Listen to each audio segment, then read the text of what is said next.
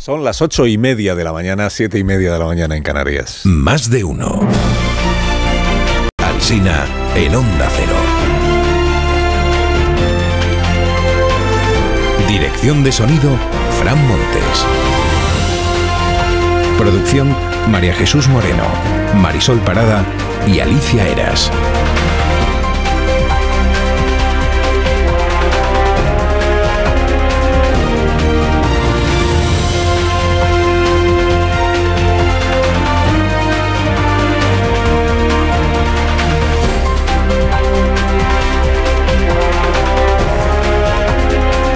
6 de la mañana estamos compartiendo con ustedes el comienzo de la última mañana de la primavera. Mañana compartiremos el comienzo de la primera mañana del verano, que va a empezar a las 5 menos 2 minutos de esta tarde. Aquí estamos hasta las 12 y 20, cuando empezará nuestra programación local y regional con el más de uno en cada, en cada ciudad. El domingo dimitió un alcalde que había sido investido el sábado, es de Bermeo, es de Bildu, se hizo un triple en la tasa de alcoholemia el sábado por la noche. Y ayer quien dimitió fue un candidato al Senado por Álava, que este es de Sumar y está siendo juzgado por violencia de género. De hecho, empezó ayer a ser juzgado, ayer empezó el juicio y al enterarse, pues Sumar dijo que fuera, que, que ya no va a ser el candidato. Claro, ya están registradas las listas, otra vez estamos con este asunto, registradas las listas. Yolanda Díaz ha, negado que ella vetara a Irene Montero y no se lo ha querido ni Yolanda Díaz, que es que no lo ha dicho. Presidente Sánchez ayer, por cierto, se hizo un sketch de, de sí mismo y de Yolanda Díaz en el programa de Wyoming. Eh, Yolanda, lo sabes. Eh, yo contigo al fin del mundo. Bonito este momento con la eh, cómica que imitaba a Yolanda Díaz, el presidente, pues. Bueno, Yolanda ha aceptado debatir a tres con Pedro Sánchez y con Núñez Feijó. Pedro Sánchez, al que Yolanda Díaz calificó de machista, y Feijó, eh, de quien viene diciendo desde hace un año Yolanda Díaz que está incapacitado para gobernar por mil razones distintas. La propuesta que ha hecho el señor Feijó, que busca desactivar el esperado cara a cara entre él y el presidente, eh, es que eh, primero se pongan de acuerdo Pedro y Yolanda sobre quién representa al gobierno. Bueno, dice hoy el español, Feijó mete a una tercera en discordia. Y lo interpreta también así la vanguardia, que dice, intenta Feijó abrir una brecha. Y al final lo que está intentando es que el debate no... que al final no se celebre, pero bueno, crucemos los dedos. Novedad política de la semana, pues el, el- casamiento del PP con Vox en Extremadura que no sale adelante, que encalla, encalla. Abocados a elecciones, titula hoy el, el diario Hoy de Badajoz que dice que están rotos todos los puentes entre el PP y Vox.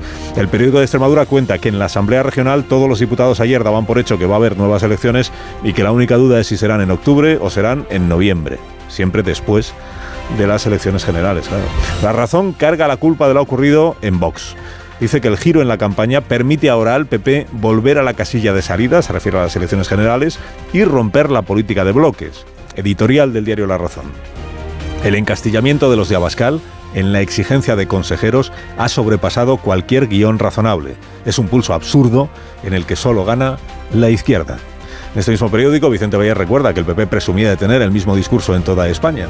Y por ahí va el editorial del diario El País, que se titula ¿Quién manda en el PP? Dice, o Vox es inocuo porque lo ha votado mucha gente, como dijo Feijó, tras el pacto valenciano, o Vox pone en peligro la cohesión social, como está diciendo la líder de Extremadura, pero una cosa o la otra. Después en sus eh, páginas de, Nacional destaca el diario El País que en Baleares el PP le ha dado la presidencia al Parlamento a un abogado que tuiteó, las mujeres son más beligerantes porque carecen de pene. Aplaude en la vanguardia Jordi Juan, no al del pene, sino a María Guardiola, a la líder del PP en Extremadura. Dice Jordi, bravo, ojalá toda la dirección nacional hubiera reaccionado de la misma manera respecto de Vox, la dirección del PP. El Mundo elige esta mañana el adjetivo arriesgado para describir esta operación política en Extremadura. Dice, refuerza el centrismo del PP, pero se arriesga a una repetición electoral en la que sea castigado este partido. El periódico de España interpreta que es Feijó quien deja caer Extremadura para frenar la erosión que le estaba suponiendo Vox. El diario.es dice que los varones del PP intentan retrasar los acuerdos con Vox después del desgaste por el pacto en Valencia. Y rescata, por cierto, hoy el diario una portada del caso, el semanario aquel de sucesos, para ilustrar una crónica que titula Del crimen pasional al divorcio duro, la negación de la violencia machista que ha resucitado el Partido Popular. ABC bendice hoy a la vez lo que ha hecho el PP en la Comunidad Valenciana y lo que acaba de hacer en Extremadura.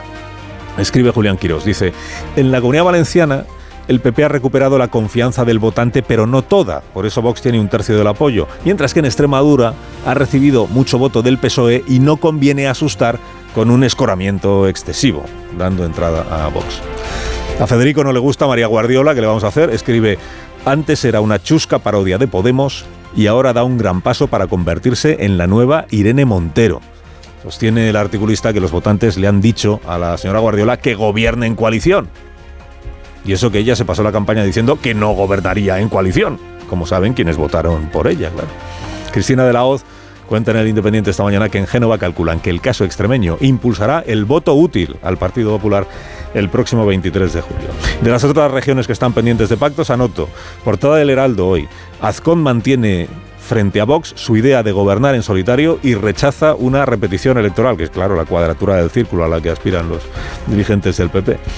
En, Baleares titula el diario Última Hora, dice Vox saca pecho e insiste en formar parte del gobierno de Marga Proens. Y en Navarra, donde es el PSOE quien está intentando seguir gobernando, dice el diario Navarra, la negociación del gobierno encalla por las diferencias entre el PSOE y Gueroa Bay. Sánchez dijo en Wyoming que la derecha le pinta como si fuera el demonio y que le deshumaniza, que no para humanizarse invitó al presentador a su Falcon. Dijo, te vienes conmigo al Falcon. Y también respondió para humanizarse a una pregunta sobre sus calzoncillos. Díganos, presidente, ¿usa usted boxer o slip?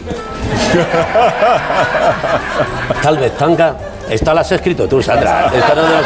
Ya estamos. Bueno, pues no sé, responda lo que quiera. Tanga. Anda que sí que te digo que no llevo nada de eso.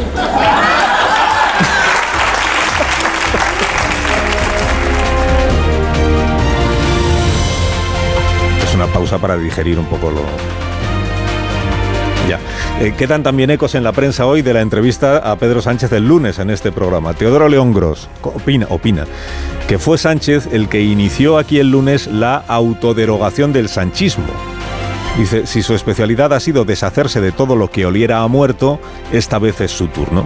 Viéndolo en perspectiva, dice Teodoro, lo raro en Sánchez habría sido no acabar siendo el gran antisanchista de este país. Tomás Gómez en La Razón diagnostica a Pedro Sánchez. Dice, la idea de que ha incumplido sus compromisos y ha dado bandazos pesa más que las medidas sociales de su gobierno. Si las previsiones se cumplen, el PSOE tendrá que reconstruirse por completo y Sánchez no deberá obstaculizar su relevo. Manuel Marín en el diario ABC es el único que se ha fijado en cómo respondió Sánchez a la última pregunta que yo le hice, que es ¿cómo quiere ser recordado? Dice, dice Manuel, dice, pudo haber respondido con una obviedad, eso de pregúntemelo dentro de cuatro años, porque voy a seguir gobernando. Dice, pero no, contestó muy serio que han sido años de gobernar dando la cara y que deja un futuro mejor para los jóvenes. O sea, respondió en pasado y sonó a Dios. En la voz de Galicia el tema del día es el giro en el juicio por el accidente de Angrois, porque el fiscal ha retirado la acusación al responsable de Adif, queda como acusado el maquinista. En portada del norte de Castilla aparece Lola Herrera esta mañana, que ha recibido el premio Excelencia Cultural del Ateneo, otro premio para Lola. Y sobre el Titán, este submarino desaparecido con sus cinco ocupantes, donde naufragó el Titanic, Hemos contado que la novedad de esta madrugada es que la Guardia Costera estadounidense ha escuchado sonidos repetidos cada media hora. Ahora están tratando de saber si proceden o no del sumergible. Cuentan los diarios sobre esta historia que el sumergible este no tiene comunicación con el exterior cuando está bajo el agua, cuando está en el fondo del mar, que dispone de un lastre para su inmersión, que luego lo puede soltar para emerger cosa que no ha ocurrido o al menos no ha sido visto en superficie, y que el problema para el sonar en la zona del Titanic es que está tan repleta esa zona de restos del transatlántico que todo el tiempo rebotan con algo las ondas de sonido que se emiten. Y por eso es imposible distinguir qué es Titán y qué es Titanic.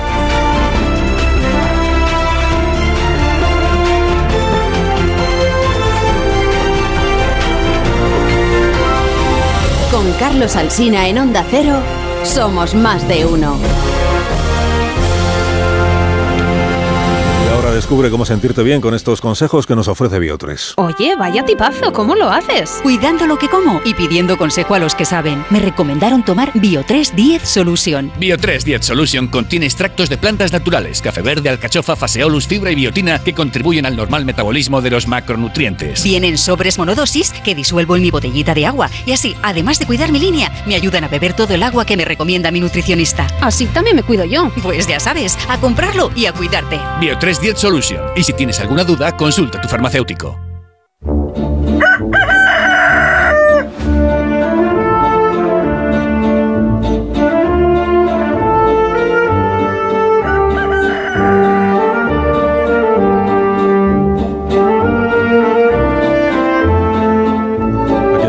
Torre, como cada mañana a esta misma hora. Buenos días, Rafa. Eh, buenos días, Carlos Alsina. Eh, De lo que no hay duda es de que los varones del PP tienen un margen ¿eh? para establecer cuál será su relación con Vox. No es la CEDA, creo, es el PP. Las urgencias que motivaron rápidamente un generosísimo pacto con Vox en Valencia, en la Comunidad Valenciana, no condicionan a María Guardiola, que ayer llamó capataz del señor feudal al negociador de Vox en un gesto que informa con la precisión de Roberto Brasero de cuál es el clima cordial de las negociaciones. No, Guardiola ya mostró sus reticencias a un pacto de gobierno con Vox en la misma noche electoral y ha sido coherente con ello hasta hoy, en que una socialista ha conseguido la presidencia de la Cámara Regional. Este no es un hecho baladí, que diría mi paisano. Es que ahora el calendario en Extremadura lo maneja el PSOE, con lo que decidirá cuándo convoca una investidura para que empiecen a correr las horas hacia una repetición electoral. ¿Cómo afectará eso a las perspectivas electorales de PP y Vox? Es una incógnita, porque no sabemos si el electorado premiar, premiará la firmeza de Guardiola, si su oposición frontal a Vox habrá perfilado un liderazgo y si eso le permitirá sumar algunos votos que el pasado 28M fueron a parar a los socialistas. Es que por no saber ni siquiera sabemos si Guillermo Fernández Vara sería el candidato socialista a esas elecciones, aunque eso parece improbable, porque sería el caso más extraño de resurrección política que se habrá producido en la historia reciente. Concluye, eh, Ra- Rafa La Torre, concluye. Sí, concluyo, Carlos Alsina. Eh, co- Concluyo que la investidura en Baleares parece carrilada, aunque yo no descartaría ni siquiera una repetición electoral en Murcia, ¿eh? donde López Miras acaricia la mayoría absoluta. Pero es que en Vox también han cambiado las exigencias. La mayoría que le valió para investir en solitario a Juanma Moreno, a Ayuso, ya no vale. Ahora quiere entrar en todos los gobiernos y esa nueva ambición también hay que destacarla. Que tengas buen día, La Torre. Te escuchamos a las 7. Cuídate. Gracias por madrugar. Es mi trabajo. En tertulia esta mañana aquí en la radio Más de Uno está Carmen Morodo. Buenos días, Carmen. Muy buenos días. Está Ignacio Varela. Buenos días, Ignacio. Buenos días, Carlos. Nacho Cardero. Buenos días. Muy buenos días. Marta García Ayer. Buenos días. Buenos días, Carlos. Rubén Amón. Buenos días. Buenos días. Y María Guardiola, eh, responsable del PP en Extremadura. Buenos días, señora Guardiola. Muy buenos días. ¿Qué tal? ¿Cómo Muy buenos días a todos. Claro que tengo un minuto para atenderme y no quiero yo que llegue tarde a otros sitios. Bueno, hay dos posiciones ahora mismo. Bueno, hay, hay todas las posiciones posibles en el PP sobre la negociación con Vox. La suya, que es Vox no debe entrar en un gobierno autonómico. La de la Comunidad Valenciana, que es Vox no, hay por qué, no tiene por qué no entrar. Entre medias están que presida los parlamentos, pero que no entre en el gobierno. Eh, señor Núñez Feijóo, ¿en qué posición está de todas estas? Bueno, el presidente eh, afortunadamente está en el respeto absoluto a los pactos y acuerdos de cada territorio, porque cada territorio es diferente. En mi comunidad autónoma tiene 40.000 kilómetros cuadrados, un millón de habitantes, y, y yo estoy pendiente única y exclusivamente de lo que pasa en Extremadura y pensando por y para los extremeños. Y eh, lo que he hecho o lo que hemos hecho en Extremadura es lo que hemos venido diciendo desde el inicio. No hemos engañado a nadie. Hemos dicho que no íbamos a, a gobernar con vos, que queríamos gobernar en solitario y hemos hecho un ejercicio de generosidad entendiendo que necesitábamos para poder hacerlo el apoyo de los cinco diputados que ha sacado ese partido político en la comunidad autónoma con un 8% de los votos. Usted ha sido coherente hasta ese momento. Yo he dicho a las 8 de la mañana que es usted un poco ovni en la política española, porque, o al menos ha sido recibido con mucha sorpresa que alguien cumpla lo que había dicho durante la campaña que iba a hacer, porque no es lo natural. Este, esta posición que usted manifiesta, dado que el argumento que usted ofrece es un argumento que no tiene que ver con el contexto, con la coyuntura, es un argumento que tiene que ver con lo que Vox es, con lo que Vox es, con lo que defiende y con lo que representa, que relativiza la violencia machista, que deshumaniza a los inmigrantes, que tira a la basura la bandera LGTBI, que son las tres circunstancias que dijo usted. Teniendo eso presente, entiendo que la posición suya vale para hoy, vale para mañana, vale para dentro de dos meses y vale para después de las elecciones generales. ¿no? Por supuesto, por supuesto, sí. Mm, Para mí eh, es imposible pensar en sentarme en un consejo de gobierno eh, para hacer ideología. Además es que es lo que he criticado siempre en el Consejo de Ministros de Sánchez. Lo que hacen es, eh, bueno, pues legislar metiendo la ideología al medio y ya hemos visto cuáles son las consecuencias de eso. Yo creo que eh, les hemos dado la presidencia, les hemos ofrecido la presidencia del Parlamento extremeño les hemos ofrecido un puesto en la mesa de la Cámara, un puesto más, la Secretaría, y les hemos ofrecido el senador autonómico para que ellos pudieran defender también los intereses de Extremadura en la Cámara Baja.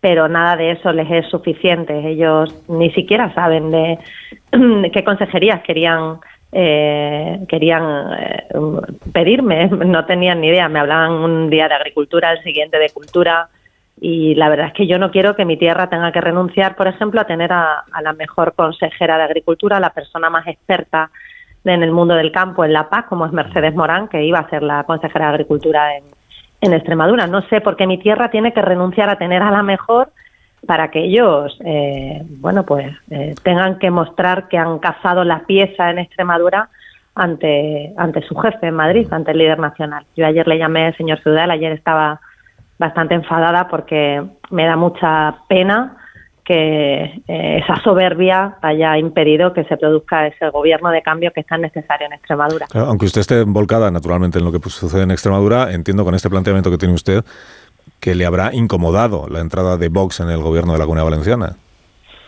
Bueno, yo confío plenamente en, en lo que va a hacer Carlos Mazón. Yo confío absolutamente en él. Eh, lo conozco personalmente. Él es un hombre de principios y de valores y estoy convencida de que los va a defender hasta el último momento. Y lo que ha eh, decidido es firmar ese acuerdo eh, y que Vox tenga su espacio eh, dentro de su gobierno.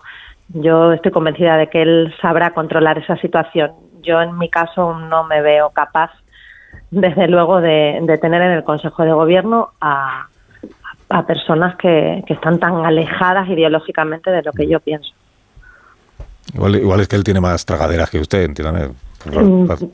Bueno, no, igual es que la Valencia, la situación de Valencia y los valencianos pues también eh, es bastante diferente a la de Extremadura. Yo no quiero hablar de otras comunidades autónomas porque realmente lo desconozco. Claro, pero es que usted, Yo conozco usted, mi tierra porque ayer, me la he pateado. Sí, pero usted ayer, María, cuando explica por qué no quiere a Vox en el gobierno, no habla del, de la realidad extremeña o, o de la o, o de la, el contexto de la coyuntura. Usted habla de lo que representa Vox, de lo que es por Vox. Supuesto. Y Vox y de, es lo mismo en la Comunidad Valenciana que en Extremadura, que en Madrid, que en Murcia. ¿no? Así es, así es. Eso es lo que yo pienso, eso es lo que yo siento y por eso, por eso lo digo y lo he dicho desde el primer momento. Y en el Partido Popular caben muchas sensibilidades y, y yo creo que en este sentido todos pensamos lo mismo. Lo que pasa que bueno, cada uno eh, en su comunidad autónoma pues tiene la libertad para decidir hasta dónde llegar. Y yo en Extremadura creo que lo mejor para mi tierra, para los extremeños y para el futuro que necesita Extremadura que, que, tiene que salir cuanto antes de la inercia, de la dejadez, del olvido, del abandono, de los agravios, de estar, de estar siempre a la cola de todo, pues lo mejor es que tengamos un gobierno estable, serio y que se dedique a gestionar el futuro de los extremeños, que para eso está el Ejecutivo. Y para hacer ideología, pues le cedíamos, perdón, el Parlamento.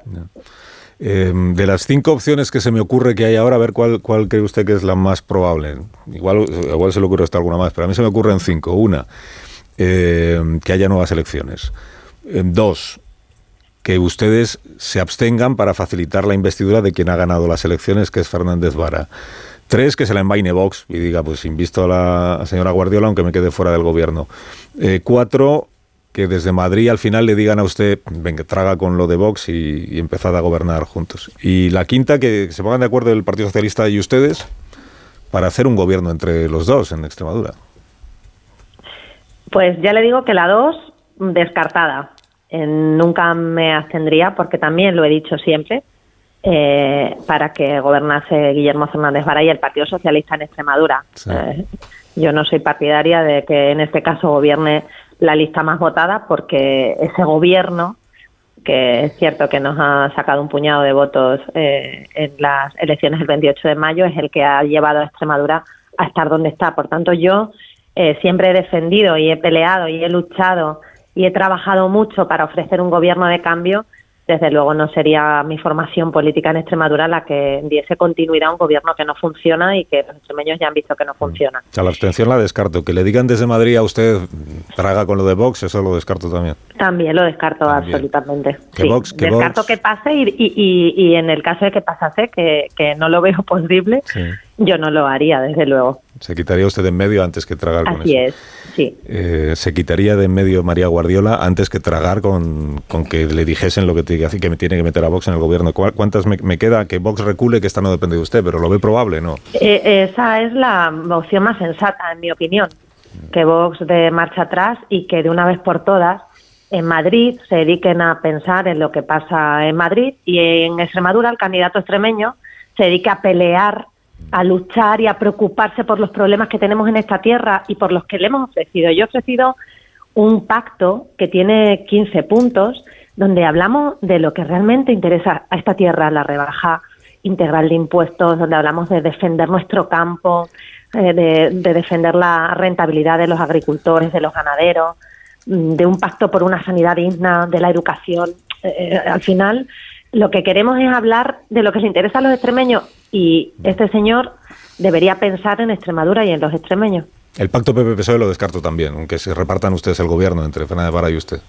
No, no, no, también descartado absolutamente. Y elecciones no lo descarto porque es siempre la última opción que queda. sí. Así es. María Guardiola, gracias por haberme atendido esta mañana, que sé que tiene compromisos que atender. Muchas gracias, Carlos. a Gracias, vosotros. tenga Un placer. Gracias. Bueno, ahora pido opinión a mis contertulios sobre la novedad que se ha producido en... Novedad porque la novedad es que ha hecho la señora Guardiola lo que decía que iba a hacer, pero es verdad que supone una novedad. Ya hay presidencia del Parlamento extremeño para el Partido Socialista, sin que eso signifique, eso anticipe cómo va a acabar ni el gobierno, ni si habrá o no repetición electoral. Pero antes los contertulios reclaman unos Callahan, Marisol Claro. Parada, pues necesitan fuerza para... Es que no empiezan sin los Callahan, ya lo sabes. Y además hoy tra- os traigo los diseños de Callahan para el verano, que hoy comienza zapatos fabricados por auténticos artesanos y con lo último en tecnología aplicada al calzado. Los Callahan están especializados en confort porque están equipados con la exclusiva tecnología Adaptation, que es la mejor tecnología para caminar. Son los únicos zapatos que se adaptan a tus pies y a tu forma de caminar, aportándote siempre una comodidad sin precedentes. A la venta en las mejores zapaterías y en callahan.es. Tecnología, diseño y confort a buen precio. Bueno, ¿quién quiere, ¿quién quiere empezar con el análisis del patio que tenemos ahí? Empezamos por Extremadura, naturalmente, si os parece bien. Y por el, lo que acabamos de escuchar en la voz de la señora Guardiola, que dice ni ahora ni, ni ahora ni nunca. Sea, su posición respecto de que Vox no entra en un gobierno presidido por ella, es presidido por ella, es eh, inamovible. Y de momento es verdad que hay que reconocerle que ha cumplido lo que, lo que dice. Si en su día lo incumple, pues ya estaremos aquí para eh, reprochárselo y recordárselo también. ¿Quién empieza con los análisis? Os veo un poco tímidos a todos. Eh, Morodo, Cardero, Varela. Ranco. Pues eh, lógi- lógicamente la señora Guardiola, eh, nadie duda que sea muy coherente con, todo lo que ha dicho aquí en, esta entrevista.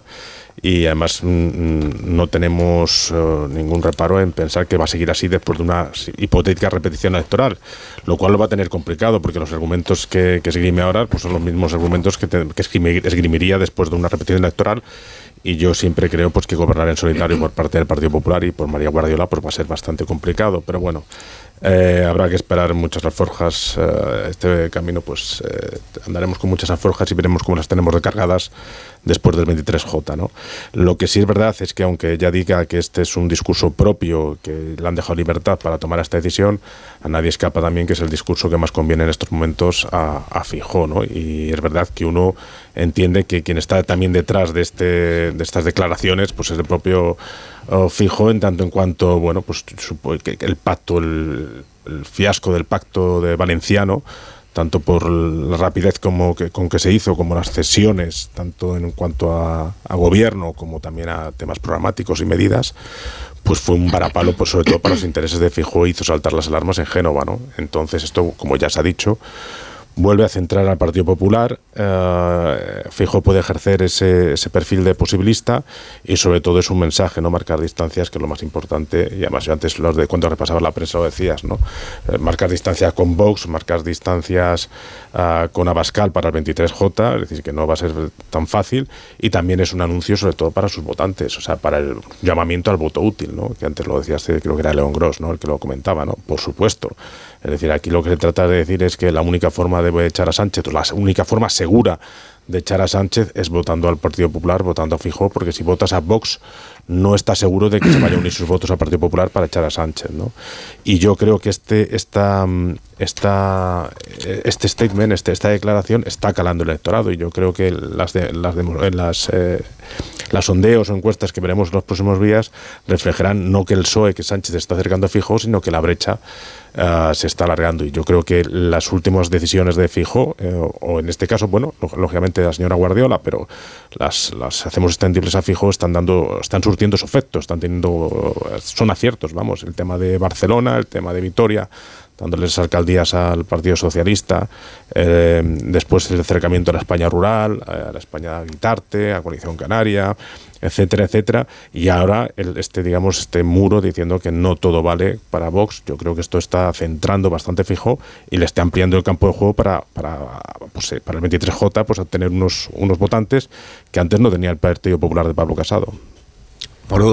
Bueno, yo creo que estamos donde, después del resultado de las elecciones autonómicas y municipales, en esa madrugada donde el presidente del gobierno quiso colocar el tablero político eh, como gestión de, sus malos resultados electorales. Y es colocar una campaña de unas elecciones generales marcada por el ruido de las negociaciones entre el Partido Popular y Vox. Y eso, de momento, lo tiene porque es en lo que estamos. Eh, si el 23J, de acuerdo con lo que están diciendo las encuestas, se mide el nivel de rechazo del, sanchismo, pues eh, veremos si esto tiene o no tiene efecto. Yo creo que Extremadura, que a mí sí me parece que María Guardiola eh, ha actuado con libertad y con, y con autonomía, eh, puede marcar un punto de, de inflexión en esa campaña donde uno de los ejes está situado en las negociaciones entre el PP y Vox. En la medida en que a día de hoy, hoy lo que tenemos es el mensaje de que el Partido Popular, lo recordabas tú Nacho, eh, ha gestionado los, los pactos, pues ha llegado a acuerdos con Vox, ha llegado a acuerdos con el Partido Socialista, eh, con partidos regionalistas, rompiendo la política de, de bloques y que ahora está en una posición donde sí puede intentar eh, jugar la, la, partida en el sentido de aquí hay unos resultados electorales y hay un partido donde se están tomando también unas decisiones internas que son eh, evolución hacia la radicalidad, que es Vox, que está bloqueando. Pero claro, es que hoy es hoy, pero a partir de las próximas horas vamos a ver qué ocurre en Baleares, qué ocurre en Aragón y qué ocurre en Murcia. Es verdad que los resultados electorales del 28M facilitan más las cosas al Partido Popular en estas tres comunidades porque solo requiere la abstención de Vox. Pero mi impresión por las decisiones internas que se han producido dentro del partido de Santiago Abascal y por la gestión que se viene haciendo en estas semanas es que aún requiriéndose solo las, la abstención del, de, Vox, yo creo que ellos están dispuestos a jugar al todo o nada, eh, que no van a variar en la posición de exigir entrar en el gobierno, en los, en los gobiernos eh, del Partido Popular, sea cual sea la situación y el reparto de escaños. Entonces, eh, creo que el examen no ha terminado que de aquí a las elecciones generales va a ser muy importante qué ocurre en el reparto de poder en esas tres comunidades autónomas, cómo juegan las cartas. Y es verdad, yo creo que dentro de el, votante de centro derecha, el pacto PP Vox está completamente normalizado, a pesar incluso de, esas eh, líneas rojas eh, ideológicas que molestan o que chirrían y que además yo creo que son inaceptables eh, en la dirección popular, pero yo creo que en el votante del centro derecha eso está aceptado. Ahora, eh, estas son, son, elecciones que hasta ahora hemos dicho que se jugaban en el centro y por el voto útil. Y en ese voto útil tiene mucha importancia ese más de millón de votantes socialistas que según las encuestas podrían votar a la lista del Partido Popular y cómo se recoloca también el voto dentro del centro derecha entre el Partido Popular y Vox. No es lo mismo que al final Partido Popular tenga 150 escaños, hablando de sobre la base de esas encuestas, a que el resultado sea con una diferencia menor entre PP y Vox. De momento, las encuestas y los datos que manejan en Génova les, les siguen animando al optimismo, pero yo creo que queda todavía mucho para las elecciones generales, aunque parezca poco. Mm, sí, bueno, primero no nos tiene que extrañar que después de unas elecciones autonómicas y municipales se produzcan múltiples pactos en muchas direcciones. Ha sido lo habitual históricamente. O sea, los pactos de geometría variable después de unas elecciones donde se eligen 8.000 ayuntamientos y no sé cuántas comunidades autónomas ha sido la práctica antes, después, durante, por tanto no tiene que parecernos raro. Claro, aquí lo que pasa es que uno de los efectos aberrantes del, de la convocatoria esta precipitada de las elecciones eh, aparte de todos los problemas operativos que, produce votar el 23 de julio, es que de repente hay dos procesos en paralelo que se interfieren el uno con el otro. Y es el proceso de formación de los gobiernos autonómicos con eh, la conducción de una campaña nacional de elecciones generales. Y se producen simultáneamente y naturalmente se interfieren. Y a quien, curiosamente, paradójicamente, a quien más afecta es al que está en la mejor posición en los dos tableros. Es decir, el PP ha ganado las elecciones autonómicas y municipales y es el gran favorito para las elecciones generales. Pero tiene que manejar los dos procesos a la vez y en muchos casos lo que es bueno para una cosa es malo o lo que es necesario para una cosa, que es sacar adelante sus gobiernos autonómicos, lo cual en muchos casos implica eh, sentarse con Vox y negociar y forcejear y tal, es malo para el discurso de las elecciones generales, que está basado eh, y Fijo no para de repetirlo, en la vocación de montar un gobierno autónomo en solitario y tal. Y entonces es un problema estratégico verdaderamente endiablado e, e institucionalmente muy malo, porque convierte el proceso de formación de los gobiernos autonómicos en un elemento central de la otra campaña electoral. De hecho, si analizamos el calendario que se abre en Extremadura, yo me lo estuve mirando ayer en el estatuto, lo más probable es que nos encontremos una sesión de investidura de Guillermo Fernández Vara en Extremadura cinco o seis días antes de las elecciones generales. Es decir, toda la campaña de elecciones generales en, Extremadura va a consistir en el debate sobre la formación del gobierno extremeño, lo cual es, es, muy raro. De todas maneras, eh, yo tengo la sensación de que eh, Alberto Núñez Feijó, cuando se pensaba que las generales iban a ser en diciembre, sí tenía un planteamiento más o menos federal de la gestión de los gobiernos autonómicos, bueno, pues que cada varón se las maneje y haga lo que pueda. Eh, pero claro, cuando se produce esta convergencia, pues ya no está tan claro, porque es que cada gobierno autonómico, el proceso en que se forme, le afecta a él, a su campaña. Yo creo que él perdió el control de la situación en el caso de Valencia, claramente, y que lo que se ha producido ha sido que eh, la dirección central de la Dirección Nacional del PP ha tomado en su mano el control de todo el proceso negociador a partir de este momento. O sea, no me creo que esto sea una actuación autónoma de María Guardiola, eh, ni creo que lo que vaya a pasar a partir de ahora en Baleares, en tal, en todos los sitios, sea autónomo y no esté perfectamente coordinado con la dirección central del PP, porque es que este se están jugando las elecciones generales en esta batalla, ¿no?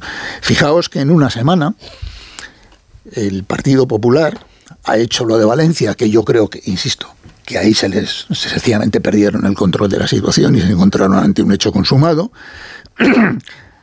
ha montado una estrategia de negociación con los partidos regionalistas, ha pactado con el PRC en Cantabria, con Coalición Canaria, está intentándolo con Teruel existe en Aragón, en los ayuntamientos está pactando con todas las candidaturas locales, ha hecho el movimiento de entregarle la alcaldía de Barcelona y la de Vitoria al Partido Socialista y ahora ha hecho lo de Extremadura. ¿Eso significa que es que allí no manda nadie que hay un despiporre? No, significa que Alberto Núñez Fijo está empeñado en, como decía Carmen, romper la política de bloques y subrayar claramente ante el país que él no es un prisionero de Vox y que él tiene capacidad para multiplicar sus fuentes de interlocución. Un minuto. Que Marta García Ayer y Amón también querrán eh, opinar, ¿no? Ya lo creo. Sobre, Por supuesto. Sobre, todo discrepar. María Guardiola y alrededores. Y además cosas interesantísimas, ¿verdad? Un minuto. A la vuelta eh, os escuchamos. Más de uno en Onda Cero. Carlos Alsina. Más de uno en Onda Cero.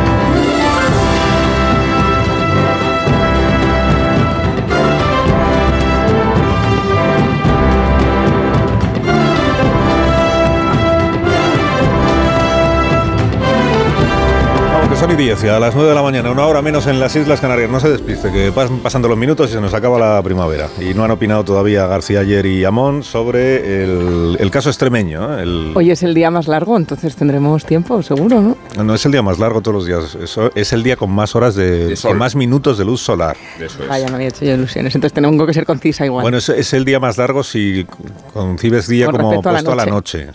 no, y es bonito porque el sol sale por el oeste y se pone por el oeste, que es lo que... Pero no queríais opinar y sobre- Mérida. Sí, sí, sí, Te acabo de hacer una a- analogía magnífica, que es el, el amanecer y que es el ocaso, eh, políticamente hablando, y así me De Valencia turno. a O sea, el amanecer es el pacto con el El gobierno. amaneció allí y el ocaso se ha producido en Extremadura. A lo y mejor es yo, al revés. y yo quiero disipar sobre todo con Nacho, eh, sobre Ah, todo pues porque... me, me dejas a Moro de Varela a mí. Sí, yo, yo creo, creo que, eh, a ver, se puede hacer una, una lectura posibilista de todo lo que está sucediendo, pero la frontera que pone eh, Guardiola es conceptual. Luego no tiene nada que ver con la aritmética, no tiene nada que ver con la necesidad, tiene que ver cómo cuáles son los límites éticos y los principios que deben oponerse a un partido como Vox. Y dejándolos ah, tan bien descritos Guardiola, cuesta mucho trabajo entender cómo es posible que llegues a acuerdos de tanta intensidad en comunidades donde podías haberlos cuestionado. Que te entregues allí como lo has hecho en Valencia, para luego encontrarte con un discurso inequívoco y elocuente de Guardiola que alude a- al concepto político. Luego, no es posible pactar con Vox si se tiene una sensibilidad como la de Guardiola dentro. Y, y la otra incertidumbre que a mí me despierta este acuerdo es quién manda en el PP. Porque podríamos decir, qué bien le conviene a, a Feijóo neutralizar el desastre de Valencia con eh, el ejercicio político de Extremadura. Pero yo me pregunto si los presidentes autonómicos están haciendo lo que quieren. Y, si es así, ¿qué tipo de líder es Feijóo? Y, y si es así, ¿cómo un líder puede conciliar a la vez la entrega sin condiciones a Valencia con todos los obstáculos de Extremadura.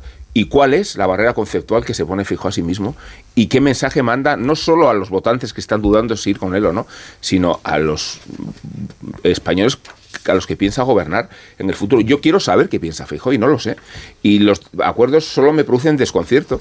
Y creo que cuando Guardiola fija unos principios tan sólidos, el Partido Popular tiene que responsabilizarse de ellos allí donde vaya, al precio de sacrificar gobiernos, de sacrificar ayuntamientos y, de fijar principios, porque si no existen principios, yo vuelvo a cuestionarme a ver si Feijóo va a ser la cara de Sánchez con su posibilismo y con su voluntarismo y con su flexibilidad, porque no estamos hablando de pluralidad, no estamos dirimiendo si un partido puede tener dos sensibilidades tan distintas como las de Mazón o las de Guardiola. Yo quiero saber cuáles son los principios de este partido y con qué reglas se juega de verdad. Pero fíjate, porque Guardiola en la entrevista ha hecho hincapié en que ella renunciaba, no quería gobernar con ideología, pero no hay nadie en el PP que haya mostrado más claramente su ideología que ella, o los principios, si se prefiere decir así, que es la palabra que usabas tú, Rubén, pero ha demostrado que sabemos cuáles sus principios y cuál es su ideología, y es que no está dispuesta a transigir con eso que Vox eh, exige. Y, y decía Morodo que había sido un punto de inflexión Extremadura en la campaña. Claro, también lo fue Valencia. Lo que pasa es que uno es el punto de inflexión para mm, disipar la duda de si el partido de Feijóo está dispuesto a pactar con Vox y el otro es el punto de inflexión contrario y volvemos a la casilla de salida. No tenemos ni idea de cuáles son los principios o la ideología de Feijóo. Sabemos que en su partido hay gente que no tiene ningún reparo en pactar con Vox y aceptar todas sus indicaciones, o prácticamente todas, las más ideológicas, y que hay otro partido, otro PP, que no está dispuesto a transigir por ahí. Y preguntabas, Varela, ¿significa esto que el PP es un despiporre? Hombre, significa que hay gente que tiene principios y palabra, y hay otros que no, y no sabemos en cuál de esos lados está Feijo. Marta, Bueno, yo, yo- cuando yo- creo- has- yo creo que una cosa si es la política permites, real. Nacho, A ver, los por- aludidos por uno uno, continuar por con favor. el, debate. Sí, adelante, aludido- adelante, como habían, Morodo. como habían aludido directamente Rubén, por eso decía que una cosa que además, siempre siempre lo aludes Rubén y es verdad y es muy loable de tu parte apelar a los principios y valores y que la política eh, se debería regir, regir por cierta coherencia, por ciertos principios y por ciertos valores, cosa que es muy loable y, y- y lo admito, pero realmente creo que no estamos en esa fase. Bueno, María Y- Guardiola sí, ¿no? Yo, yo creo que María Guardiola es política real, pero también política instrumental. Y creo que en el fondo, y lo veremos después del 23J, y tendremos esta conversación, grábalo tú, Carlos, para escuchar todo esto, pesa más lo instrumental que lo real. Y, y- y- y en contra de lo que dice eh, Amón, yo creo que le ha respondido también Varela. Yo creo que todo esto está coordinado, lógicamente. Todas las decisiones que se han tomado en los últimos días están coordinadas por Fíjate, Feijóo. creo que no, ¿eh? Yo tengo que... Pero si una, es que la, una vamos, persona... la- la no, duda, no, no, no creo. la duda es inquietante. Pero tú crees que miente Guardiola cuando dice que está dispuesta, prefiere irse a su casa que incumplir lo que le ha prometido a sus votantes? Porque es, es que es realmente extraordinario oír a alguien así con, con que, que no estamos tan acostumbrados Bueno, y yo sería yo- lo yo creo- normal. Yo creo, que la realidad, realidad efectiva, que es este lo que dice Maquiavelo, que es eh, realidad política sin edulcorantes y que ya encontraremos un relato lo suficientemente creíble para poder vender un pacto. Es que es tan sencillo El como eso, editor del país acierta en Espérate, decir... que esto queda grabado. Sí. La apuesta de Cardero es que acabará habiendo gobierno de coalición entre el PP y Vox en De Extremadura. cogobierno. Yo, yo digo que acabará, eh, no sé si absteniéndose, no sé cómo lo hará, pero yo sí que yo creo que María Guardiola cediendo lo que tenga que ceder, que no será mucho, será algo, pero con vos sí. Pero con lo que, le- lo que ella está diciendo que no va a ceder son consejerías y lo que Vox está pidiendo son consejerías. Claro, la discrepancia es la investidura. O sea, no es la ¿Gobierno de coalición sí o no? ¿Tú crees que va a haber o no? Ya que estamos en las apuestas. Mm, yo, yo estoy más, yo estoy más en el sí. En que sí, en que Vale, acabará no, habiendo no, de lo tengo seguro, pero Pues como acabe habiendo un gobierno de coalición en Extremadura, convocamos a la señora Guardiola para, Y convocamos elecciones aquí también, entonces. para decirle por qué nos ha mentido usted nada más empezar, señora No, Guardiola. no, bueno, Bueno, eh. ¿quién era aludidos? ¿Varela fue aludido? Sí, Morodo. los dos, todos. Venga, todos. pues venga, el bien. que quiera, ¿no? Eh, Varela. eh,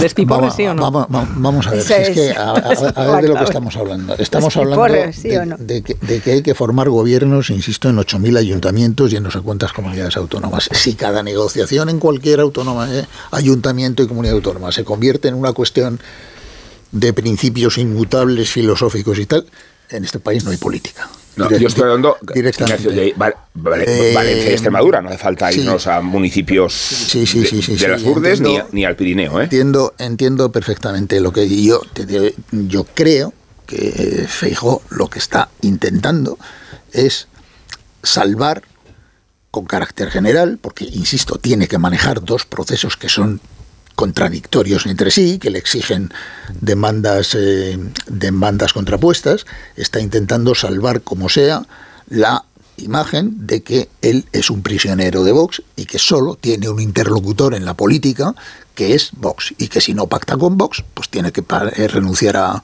a gobernar. Es decir, yo creo que es sincero cuando dice que él- su propósito es romper la política de bloques y abrir un juego político en el cual el, el resultado no sea que cuando el Partido Socialista no gana las elecciones, hay que repetir las elecciones. Y a mí eso me parece bien como cuestión estratégica. El discurso de Guardiola, el que acabamos de oír, con el que yo coincido en el fondo en cuanto a la caracterización de Vox como partido, y podría ir incluso más allá que ella, es profundamente populista. El discurso de una política extremeña que sabe muy bien cómo es la sociología de Extremadura y que está haciendo eh, el discurso perfecto para Extremadura, pero tiene una carga populista tremenda, tremenda. O sea, no, no nos engañemos. Y además sí, está coordinado, está coordinado desde Génova. ¿Por qué? Porque saben que se les fue de las manos el proceso la semana pasada, que han Pero si patinado. se le fue de las manos el proceso de Valencia, es que no estaba controlado el proceso de Valencia, ¿no? No, el proceso de Valencia no, es, es que vamos, de verdad. Es, es mi opinión es que el proceso de Valencia no estaba entiendo dónde controlado. está el populismo en no, hacer no- algo no estaba controlado. supone un riesgo enorme. Y, el- y- y a partir de determinado momento han decidido que aquí hay unas elecciones generales y que no pueden asistir a un proceso descontrolado donde, en eso discrepo de, de Carmen, donde cada varón autonómico haga lo que le parezca. Eso era antes, cuando las elecciones generales iban a ser en diciembre. Pues hacemos así una cosa así federal y tal, y nos contraponemos con el verticalismo y el autoritarismo de, de Sánchez. Pero vamos, que hemos visto en elecciones, o sea, que por irnos a ejemplos históricos, yo lo siento, siempre me voy a ejemplos históricos, a Felipe González, que toda su puñetera vida se negó tajantemente, incluso teniendo la posibilidad de formar gobierno, a negociar con los comunistas hasta que llegaron las primeras elecciones municipales y se repartió todos los ayuntamientos de España con los comunistas. Y nadie le dijo que por eso estaba traicionando a sus principios, ¿verdad?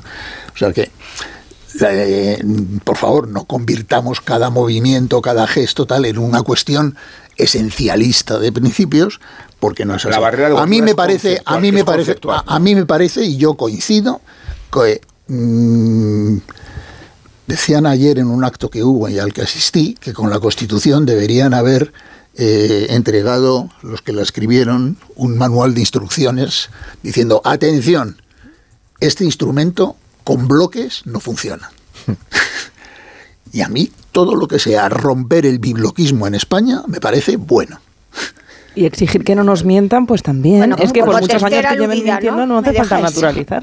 A ver, yo creo, eh, antes de la alusión, eh, antes de responderte a ti, Marta, yo creo que eh, la, el derecho, o sea, la, la defensa de la igualdad, la ratificación, que me parece además una obviedad de que hay violencia machista y esa violencia machista, y sobre eso no se puede ceder, no se ejerce solo en el ámbito familiar, se ejerce en el ámbito laboral, en las calles, y que hay que ponerle nombre para eh, para que así tenga respuesta en las políticas, la defensa de la igualdad y de, los derechos del movimiento LGTBI, todo eso no es hacer populismo. Y yo es lo que entiendo que está haciendo María Guardiola. A mí no me parece populismo, populismo es lo que están haciendo en el otro lado.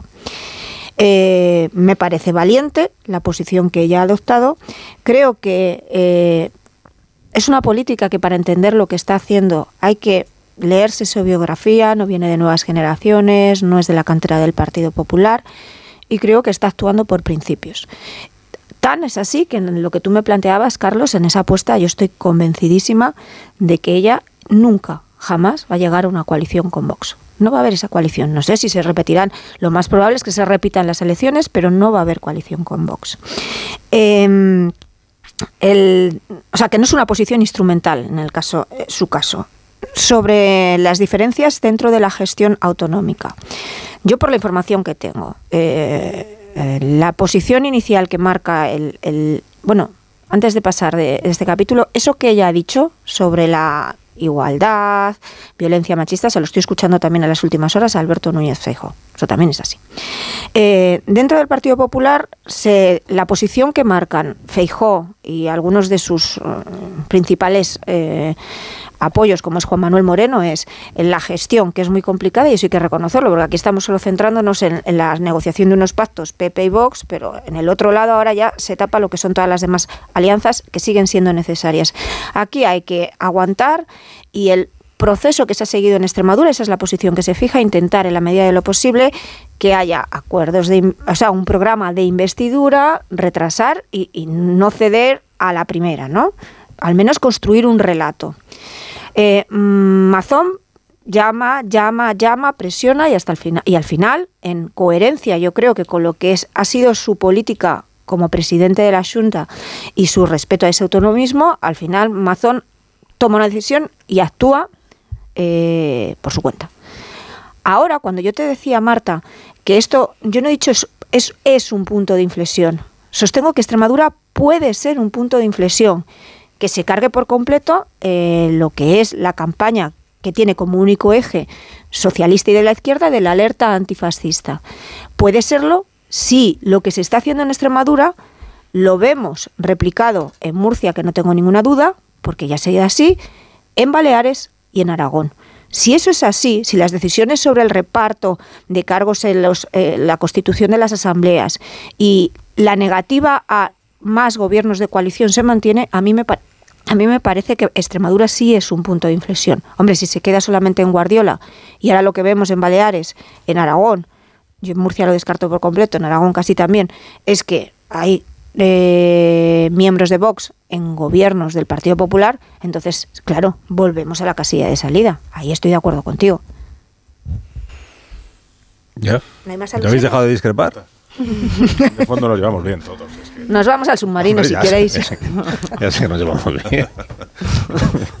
problema habrá en, entre una cosa y otra. Bueno, eh, hemos lo, hecho apuestas. Lo que es entonces. folclórico es que una líder política que tiene un discurso coherente respecto a lo que es Vox e identifica la naturaleza del partido, por hacerlo sea descrita no solo de populista, sino de baronesa roja y de adjetivos que, por lo visto, eh, tienen que caricaturizarla, como ha hecho Jiménez Los Santos con lo de la comparación o analogía con Irene Montero. O sea, tú censuras a Vox y te conviertes inmediatamente en una expresión eh, izquierdista y... Pero que no lo está haciendo de repente, además es lo que le había dicho a sus votantes sí, que iba a hacer, roja, que a mí me parece que, que tra, eh, contraponer, eh, yo Ignacio... La, yo la caracterización que ha hecho María Guardiola de Vox la comparto y la llevo, la uh -huh. podría llevar más allá que ella, pero que a su vez el discurso que está haciendo tiene un claro componente populista, conociendo la sociología de Extremadura. Ese discurso probablemente no lo haría en otros pero sitios. Si es lo que se lugares porque ella, ella responde ante que, sus que, votantes. Si claro, tú coges la literalidad, no la literalidad de la caracterización que ha hecho de Vox, yo dónde hay que firmar. Sí, sí, estoy de acuerdo, que no- Ignacio. Sí, no- sí, sí, creo además que. Pero que- Ignacio, contraponer la alta política, la de los que saben gobernar y saben eh, estoy llegar a pactos. nada. Sí, sí, lo has hecho. Has, has dicho que, fíjate, si Felipe González lleva mm, eh, Estoy contradiciendo sus principios desde hace 40 años, pues o sea, cómo se hace política en este país. y a mí me Estoy- parece estoy- que ojalá en este estoy- país estoy se hiciera diciendo política que- manteniendo que los lo que principios tiene- de que lo que, se ha estamos ante- es ante que un problema de estrategia eh, política compleja, porque hay dos procesos políticos muy complicados de manejar que se están eso da a entender que sí. María Guardiola no entiende la complejidad de la situación. Yo creo Sí, que la entiende perfecta- perfectamente y está corriendo un riesgo y ha enorme hecho de ir a exactamente- su casa antes que contradecir sí. lo que ha prometido. Claro, la ha entendido tan bien que se ha coordinado Exacto. con, su, con el presidente de su partido nacional para, como ha dicho Carmen, mar- invertir el patinazo tremebundo, Es que lo el que tiro no- en el pie que ese partido se lo que metió es bueno para Valencia- lo hay, que una, hay, una, hay una diferencia. Y es que María Guardiola es la única candidata en el Partido Popular que en campaña electoral expresamente dijo que en ningún caso compartiría gobierno Exacto. con Vox. Sí, que en ningún caso. Los demás estaban en quiero en lo que está Feijóo, que es en yo quiero gobernar en solitario. Me quiero una Sí. mayoría, suficiente. amplia, ya, pero sí. pactará usted con Vox. Yo quiero un gobierno en solitario, pero claro, depende de lo que salga, ¿no? no, que eso es lo que lo está dijo. Feijó, por eso Feijó no concreta si habrá ministros de Vox. Él dice, yo aspiro a gobernar en solitario. Eh, pero ella sí concretó. Pero que- pero, Carlos, la Y línea por eso la ella es, Pero lo di- ella pero- es coherente Eso- con lo que ella es. Y eso no es Pero- populismo. Pero, lo, pesada. pero lo dice, entre otras cosas, porque, y veréis cómo así avanzará la campaña, porque llegará el momento en que dirá, mire, yo aspiro a ganar las elecciones, por eso digo que si no gano no me presentaré a la investidura y además a gobernar en solitario. Mientras que enfrente tengo un señor que pretende gobernar perdiendo, es decir, quedando segundo, y además la hipótesis de que gobierne con los mismos con los que ha gobernado hasta ahora no es una hipótesis, es una certeza. O sea, es un juego en el que lo que está buscando es el choque final entre decir, mire, aquí hay un partido con vocación mayoritaria de gobernar en solitario que no quiere ser prisionero de nadie y otro que es prisionero de Pero, antemano Ignacio, de sus socios. Ignacio, ya está. ese es un paso- juego, es un no. juego de estrategia de campaña Ignacio, pero que ahí no hemos llegado veces, todavía. Estamos en un paso Pausa. previo. Para llegar es... Sí, pausa. Pausa, pausa. Sí, sí, sí. Estoy, yo, es que, yo es que estoy de acuerdo con todos vosotros, Claro. un, con, un poco con cada uno. Claro. Hace En esta promedio. posición equidistante y Es- pastelera es que- que es que confundimos el análisis con la opinión. Nosotros analizamos la situación, que no significa que opinemos que estamos de acuerdo con la situación, que es que muchas veces confundimos el analizar cómo creemos Pero que están Nacho, las ¿a ti no te parece una con lo que yo piense. recomendar a los valencianos lo que no le Carlos. recomiendas a los extremeños. Sí, Pausa para todos, y para decirles, todos. señores, en Valencia Vox es un partido idóneo, extremeños en Extremadura no. Eh, es una contradicción porque están en juego pausa, principios muy sólidos. Pero ¿no? eso es No- análisis u opinión, Rubén. Una pausa. No, tampoco te lo sé decir. 28, 9, menos en Canarias. A la vuelta tendrá la palabra Yo vivo en el caladero, como sabe Ignacio. Carmen Morodo. El caladero no se dice en este programa, vamos, bajo Ni ningún siquiera concepto. cuando no tiene sentido. Como ahora. Ni siquiera cuando hablamos de la pesca. No, Ni siquiera. Una pausa Por ejemplo, ahora. Cuando no tiene sentido. Más de uno. Onda Cero. Carlos Alsina. Dicen que al ser Más de uno. Onda Cero. Carlos Alsina.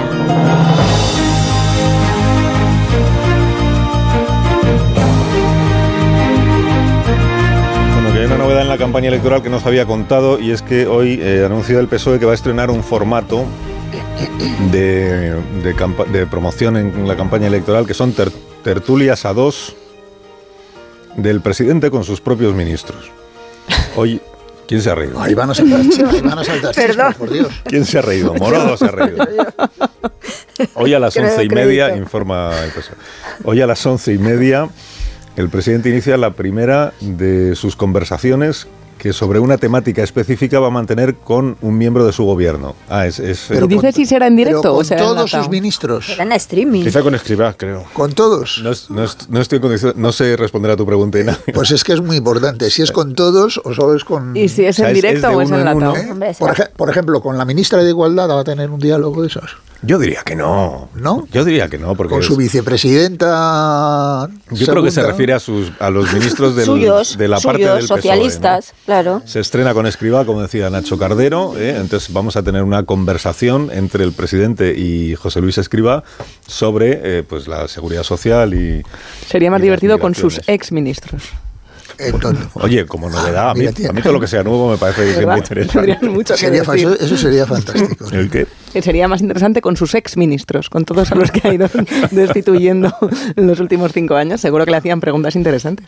Pero bueno, está, estaba ¿Y bonito. de dónde esto. se emiten estas, estas tertulias? ¿En, en el Pues- canal de la Moncloa? O... Lo ignoro por completo, pero supongo que tendrá un canal de YouTube. El Eso, eso o- hay en Ferraz, supongo, ¿no? Claro, tendrá que ser ahí. ¿no? Hay, Ferraz, hay somníferos infalibles, por ejemplo, una etapa llana del Tour de Francia en el mes de julio. ¿no? Bueno, pues est- esto debe ser así, ¿no? Bueno, veo que no os ha interesado nada de las, De las- emocionarnos, veo que la- no. las innovaciones en las campañas no os interesan. ¿Qué le vamos Venga, a hacer? no. Eh, ¿Qué más? Debates Los electorales. debates, eso es un buen yo tema aquí ese. planteado este asunto para vosotros. Debates electorales con la novedad de ayer, que es esta carta que envía el señor González Pons en nombre del Partido Popular.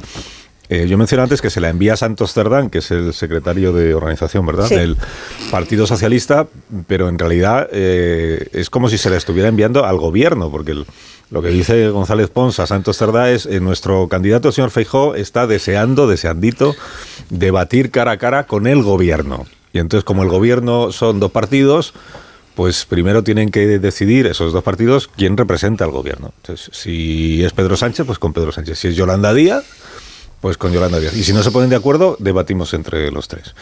Y entonces el, PSOE ha respondido eh, utilizando la misma expresión, recurriendo la misma palabra que utilizó el PP cuando Sánchez pidió seis debates, uno por semana, que fue excentricidad. Ha dicho que esto es una excentricidad. Yolanda Díaz ha dicho, oye, yo encantada, claro. Te dan la oportunidad de estar en un debate a tres cuando dabas por perdido el estar en el cara a cara, pues, pues te apuntas, evidentemente. El PSOE dice que no y el Partido Popular, pues ahora verá qué respuesta eh, facilita. Entonces, eh, interpretáis que en realidad Feijóo está deseando debatir con Pedro Sánchez y lo que busca es que se clarifique cuanto antes y se cierre cuanto antes el asunto o que está escurridizo. Está, A ver. está escurridizo. Gente que a mí me habían contado, perdóname, Morodo, es un- A la B. a mí alguien me contó las hace dos semanas, cuando estuvo Feijóo aquí. Sí. Porque él al principio no concretaba si habría cara a cara o no con Sánchez. Y cuando ya, con- cuando ya dijo, habrá un cara a cara con Sánchez en la campaña electoral, a mí yo no me lo creía al principio, pero alguien me dijo, uff, esto no es, en el PP, es- esto no, no teníamos previsto que lo dijera. No, teníamos previsto que se comprometiera esto, pues no queríamos que se comprometiera nada. Yo al principio no me lo creía, pero empiezo a pensar que igual era, que igual era verdad. Porque ahora es como que el compromiso ya no es tan firme como. Bueno, eh, ¿qué queréis decir sobre este asunto? Igual discrepáis menos en este que los Mm. A ver, yo creo que del- sobre los debates, lo que estamos viendo es una puesta en escena de las dos partes donde juega eh, mucho la, la posición que cada una de ellas mantiene en las encuestas. Esto es, es un clásico. Quien va perdiendo los sondeos quiere muchos debates y los pide sin parar y quien lleva las encuestas a favor pues es mucho más reticente. Eh, a mí me parece que esta campaña electoral, en todos los aspectos, se juega mucho en términos de credibilidad, de verdad y mentira, mu- muy en el sentido de como tú planteaste la, la entrevista al presidente del, del gobierno, que el principal lastre que tiene en las urnas Sánchez es su falta de confianza, la mentira y los socios que le han acompañado. Sobre esa base, eh, yo entiendo que si el líder del Partido Popular se ha comprometido y ha dicho que habrá un cara a cara y aplicando el mínimo sentido común en esta campaña electoral, tiene que haber como mínimo, o incluso con uno vale, un cara a cara entre el presidente del gobierno y el líder de la oposición. Y por supuesto tampoco vendría vendría de más que haya un debate multipolar por llamarlo de alguna manera porque eso mm, me parece que entra dentro de lo mínimo exigible esas dos cosas y yo confío en que esas dos cosas es lo que vamos a ver de aquí al 23J. Sí, Feijóo no tenía muy previsto mm, decir, comprometerse aquí en estos micrófonos a que iba a haber un cara a cara, pero ante tu insistencia, Carlos, al final se le debió de escapar. Y ahora está claro que esa era, fue más una improvisación que una estrategia porque no terminan de quererlo rematar. Así que creo que la culpa es tuya, Carlos, este lío de los debates. Culpa, yo podías haber dicho el mérito en lugar de la culpa, ¿no? Lo presionaste Bueno, demasiado. Lo presionaste, al final no va a haber debate. Lo presionaste demasiado, pero sí, efectivamente es una. ¿Cómo que lo presioné demasiado? Todo el rato hay una, dos, tres, y dije, pues venga, sí, ya, a ver, pesado, venga, Cuando que lo sí. No dijiste- tuviste piedad ninguna piedad. Parece que no queráis que haya debate vosotros No. tampoco. Y yo a favor de cuantos más mejor. En un código rojo lo dijiste en un momento dado. Algún día nos contarás cómo Pero te está las claro que no quería comprometerse y al final, pues él mismo entendió que, que, eh, no tenía escapatoria y lo que no debería tener Feijóo es escapatoria a que haga, como dice Carmen, un debate porque que, aunque no sea su obligación legal, sí lo es con, con la ciudadanía, creo O sea, yo. Feijó, como dice Carmen, se está viendo por las encuestas. Entonces, eh, la forma de, de errar lo menos posible es pues no exponerte, exponerte lo menos posible. Entonces, todo lo que menos que se pueda exponer y ahí jugar al equilibrio para no parecer que está pues, se está escondiendo detrás de las Pues cortinas. lo está apareciendo. Pues lo estará apareciendo, pero por eso la- lo de Yolanda Díaz, la excusa de Yolanda Díaz, o supongo que como ta- tendrán que hacer un debate con todos los candidatos, donde puedes decir yo sí debato, pero con todos los candidatos. Entiendo que, que eso es así.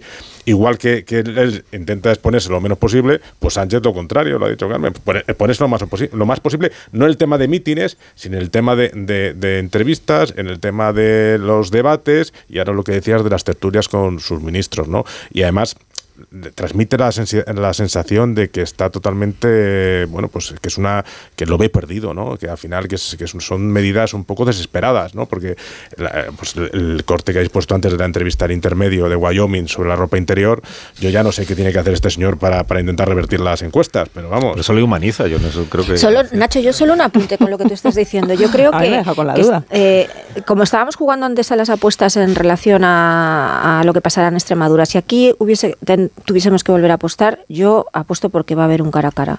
Es la coherencia necesaria, sobre todo porque además el líder del Partido Popular eh, está diciendo que si él llega al gobierno hará una reforma para hacer que esos debates sean obligatorios.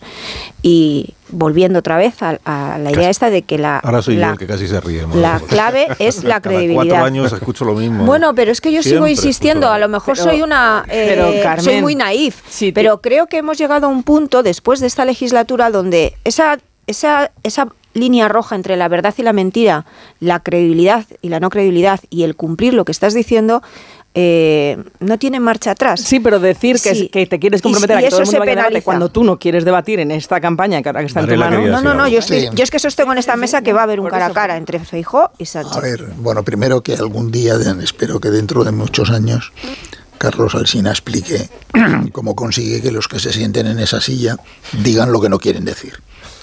El caso es que lo consigues con demasiada frecuencia. tiene que ver con la silla Eh. pero no, no desvelemos más Pero dicho eso, dicho eso, es que a mí esto de... como un pico A ver, perdón perdonadme, no, no lo puedo evitar por mi biografía, es que hay cosas que ya me producen un tedio infinito. Y una de las cosas que me produce un tedio infinito es el ritual, el ceremonial eh, del debate sobre los debates, Sí. que se produce sistemáticamente en todas las campañas y tal, y que además, lo curioso del caso, mirad, llevamos 15 elecciones generales en España. En las 15 ha habido el debate sobre los debates, que es que a los periodistas nos apasiona me gusta muchísimo claro ¿eh? y les dedicamos tal, que además el juego siempre es el mismo y es que el que va bien pues intenta restringir los debates al mínimo y el que va mal y tiene que recuperar tal, muy bien. Entonces ahí se establece un juego táctico que fundamentalmente en lo que consiste no es en dilucidar si hay debates o no los hay, sino en dilucidar quién carga con la culpa de que no los haya en el caso de que no los haya. Entonces, bueno, pues es todo un juego y tal. El que va por ¿Cuál detrás es? siempre intenta que haya los menos posibles y que sean a 27 los No, debates. no, y sobre todo, lo más 32 impor- personas. Claro, y lo más importante, que si no los hay, el que cargue con la culpa sea, Sea el otro, eso O sea, eso está claro. Porque se supone que la opinión pública clama por debates y tal. Bueno, no conozco una sola elección de las 15 que llevamos en la cual el que haya habido debates o los haya dejado de haber No mueve un voto. haya, haya, haya determinado el resultado electoral. Concretamente, el otro día Feijó decía, no, es que en las dos últimas veces Sánchez me negó el debate. Y tiene toda razón, se lo negó y a continuación le ganó las elecciones. Quiero decir que es que no es verdad. El problema, O sea, que no te penaliza el no hacer problema es que la sociedad española no penaliza al partido que impide que haya debates. Porque en Estados Unidos no hay ninguna ley que diga que tiene que haber debates electorales. Ahora bien, el candidato que se niega a hacer un debate electoral se ha cargado las Fastidiado. No sé Por si lo tanto, la respuesta, la respuesta no la tiene el boletín oficial del Estado. Es de estos problemas que no es como lo del Consejo General del Poder Judicial. eh, que lo hemos hablado muchas veces. El problema es que el partido que bloquea durante una legislatura la renovación de un órgano constitucional no sufre electoralmente, porque si supiera que se está jugando dos millones de votos, ya lo habría renovado. Pues si, si algún partido supiera que por negarse o por bloquear los debates se puede cargar las elecciones, te juro que estas situaciones no se producirían. No A partir sé de si aquí se ha medido. Ignacio, ¿se podría táctico, medir eso? De realmente cuántos votos movieron los debates. No sé si se midió no, en sí, su día. no, Lo que sí sabemos es que hubo mucho interés, más de 9 millones de espectadores cada uno. No, de es que los estamos dos diciendo dos cosas distintas. No es que Marta. cuántos votos mueve el debate, sino No. cuántos votos mueve el que no haya debate. Sí, sí, sí, eso Claro, lo entiendo. Pero que cosas decías que ha habido debates y que no han sido Han determinantes sido- para quien no, no, no, no, lo que yo he dicho es que no ha sido determinante El, que no. el que hubiera o no hubiera. Naturalmente, una vez que los hay, hay debates que los debates. Mueven. Lo, que desde luego mueven, Claro, además de votos, es interés, porque 9 millones de espectadores Por cada su- debate. Por supuesto, si se- la gente Cosa que quiere- sea la campaña, si eso se los ve. ciudadanos quieren que haya debates y lo sano es que los haya y, y además es de las pocas cosas de las campañas electorales que todavía interesan, porque todo lo demás personal Ya no pasa- se reparten mecheros, pasa, ¿eh? pasa en picado. Eh, y desde luego las conversaciones de Pedro Sánchez con sus ministros es que dan la risa, ¿no? Porque primero llega Escriba, le dice, mira, presidente... Bueno, lo hablan que de te- calzoncillos, esto es lo que igual, te tienes que preguntar. ¿eh? Y a continuación, pero bueno. Lo que digo es que en España no todavía no se ha producido el caso de que un partido pierda las elecciones por haberse negado a hacer debates. No se ha producido el caso, es decir, no hay sanción electoral para esto, que en otros países sí que la hay. Y por Estoy tanto que la acuerdo, respuesta sí. no está en publicar una, una norma en el boletín oficial del Estado decretando obligatoriamente los debates. El día que un partido pierda las elecciones por no hacer debates, entonces estará resuelto el problema. Pues, pues eh, estamos contigo, Ignacio. Pero, pero, pero precisamente por eso no me reprochéis a mí que, que Feijóo dijese que va a hacer un debate, como si fuera un... No, no, yo una- te sí, no. Ignacio... Te hacemos responsable. No, Nacho Cardero ha dicho que no sé que le obligué, o con malas maneras. le forzaste. No, no, no, bueno, le No, que- le forcé, no sé. que los hipnotizas y les haces decir lo que no querían decir. ¿Le obligaste a Y ir? entonces los asesores que les acompañan, que yo los miro mientras están aquí, se les empiezan a hacer los ojos chiribitas. o sea. No pasa nada, dijo, habrá un debate, pues que lo haya y ya está. Y además lo, Está a mira, lo- está a ver, lo tiene que eh, haber. mira, la carta de Esteban González Pons de ayer es, es, es peregrina, pero es tan peregrina como el otro con lo de los seis debates. Primero, tienes tú toda la razón. El gobierno no se presenta a estas elecciones. Claro. Luego, no tiene sentido que discuta un partido político con el gobierno. Peregrina es Eh, muy generoso como adjetivo. Por tu- Bueno, iba a decir ridícula, pero en fin. Eh, se- segundo, si quieres debatir con el gobierno, dirígete al ministro de la presidencia y no al secretario de organización del Partido Socialista. Eh, tercero,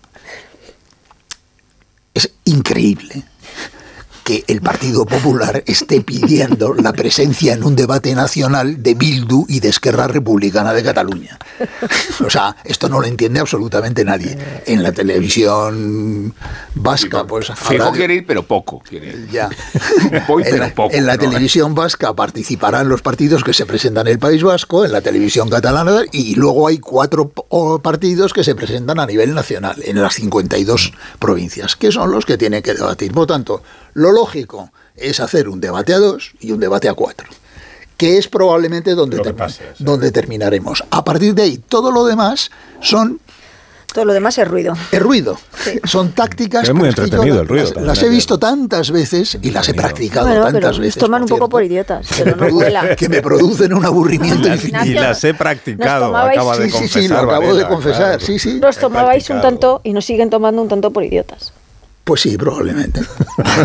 es un juego, es decir, todo el tiempo que tú te pasas, que No, tienes, todo el tiempo que tienes al adversario A la ponencia de maqui- Varela, ma- eh, maquinando sobre los debates, no lo tienes haciente otro tipo de putadas. Y ya está, es un problema. Claro. Son juegos de técnico. distracción, O sea, por que no se favor. puede decir caladero, pero, se ha pero venido esto sí. arriba, se ha venido arriba. Pero se puede decir putada. Hemos encontrado la subconsciente de Varela con su mayor trauma. ¿eh?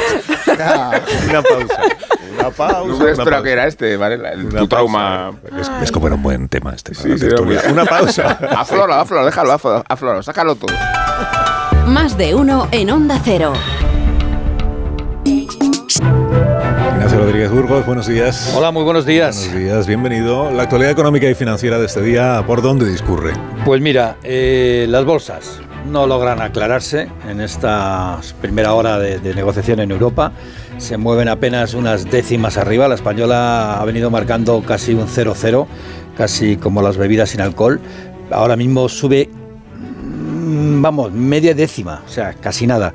Los bancos son los valores que destacan, los que más avanzan hoy en bolsa, es el caso de Bankinter, BBVA, Sabadell, Santander, La Caixa, y esto cuando la banca precisamente se resiste a incrementar las remuneraciones en los depósitos, por mucho que ahora se lo pida el gobierno. Pero vamos, eh, las entidades financieras contestan que los precios al final son cosas de las competencias, de la competencia, pero y que lo decidirá cada uno de ellos, pero por ahora pues España es de los que de los que menos remuneran de la Unión Europea. Entre tanto, eh, la vicepresidenta Nadia Calviño acaba de señalar en el espejo público de Antena 3 que España ha recuperado en este trimestre el nivel del PIB anterior a la pandemia. Y conocemos también ahora mismo los datos de la evolución industrial, de la producción, la cifra de negocios. En España, la cifra de negocios de la industria, y son datos del Instituto Nacional de Estadística, cayó en abril más del 8% respecto al mismo mes del año 2022. Esto es todo un parón inesperado porque es la primera caída de esta magnitud después de 25 meses continuados, 25 meses continuados de crecimiento. Pues bien, en abril la cifra de negocio de la industria cae un 8,1%. Destaca, por ejemplo, la caída en el sector de la energía, casi un 30%, o en bienes intermedios, que cae un 10,5%. Estos son datos que están saliendo ahora mismo. Le doy un dato, como dice Yolanda. Sí, sí. Bueno, gracias Ignacio, que tengas un día estupendo. Está en la silla de las entrevistas, Ignacio. ¿Quién? Que está en la silla de las entrevistas. Sí, pero Ignacio sabe que se pone en la puntita hacia adelante, así, porque la parte peligrosa es si te pones hacia atrás, donde- que es donde está el... Hay que saber mantener aquí el equilibrio en esta silla. Bueno, ¿a quién indultas esta mañana? Pues, en concreto a Adong. ¿Y quién es Adong? Pues Adong es el nuevo líder de la Liga Juvenil del Partido Comunista Chino y puede que os sorprenda la edad de la criatura, 52 años, pero el impacto de la cifra, estamos hablando de tres décadas más de Ignacio Chupito de Ancausta en las juventudes populares, debe tenerse en cuenta en un régimen y un país gerontocráticos. No es país para jóvenes. China de tal manera que la adolescencia y la juventud se prolongan hasta la misma edad en que otros estados ya fomentan la jubilación. Ignacio, Adong mismo es uno de los líderes más jóvenes que ha accedido al puesto de la Liga Juvenil. El nombramiento expone el problema de un estado seriamente envejecido hasta el extremo de que en 2035, no falta tanto, la población mayor de 60 años superará en China el 30% del balance demográfico. Estamos hablando de 400 millones de jubilados. Y es verdad que el culto a Confucio, vigente en China, enfatiza el respeto y la jerarquía de los ancianos, pero la política del hijo único ha gripado el motor del pobre del gigante asiático. Gigante sí, pero viejo y con bastón. De hecho, la principal tarea que tiene delante Adong consiste en velar por la campaña de empleo juvenil porque los mayores oprimen el mercado laboral y porque la propaganda de Xi Jinping como presidente eterno deprime la psicología de un país donde los niños ya se observan como una extrañísima especie protegida. Los Callahan para estas personas que se van marchando, Marisol. Aquí tienen los diseños de Callahan para este verano, zapatos fabricados por auténticos artesanos y con la última tecnología aplicada al calzado. Los Callahan están especializados en confort porque están equipados con su exclusiva tecnología Adaptation, que es la mejor tecnología para caminar. Son los únicos zapatos que se adaptan a tus pies y a tu forma de caminar, aportándote siempre una comodidad sin precedentes. A la venta en las mejores zapaterías y en callahan.es. Tecnología, diseño y confort a buen precio. Adiós Cardero, adiós Varela, adiós, Adiós. Morodo, adiós Buen Marta día. Adiós, adiós. y adiós Amón. Llegan las noticias.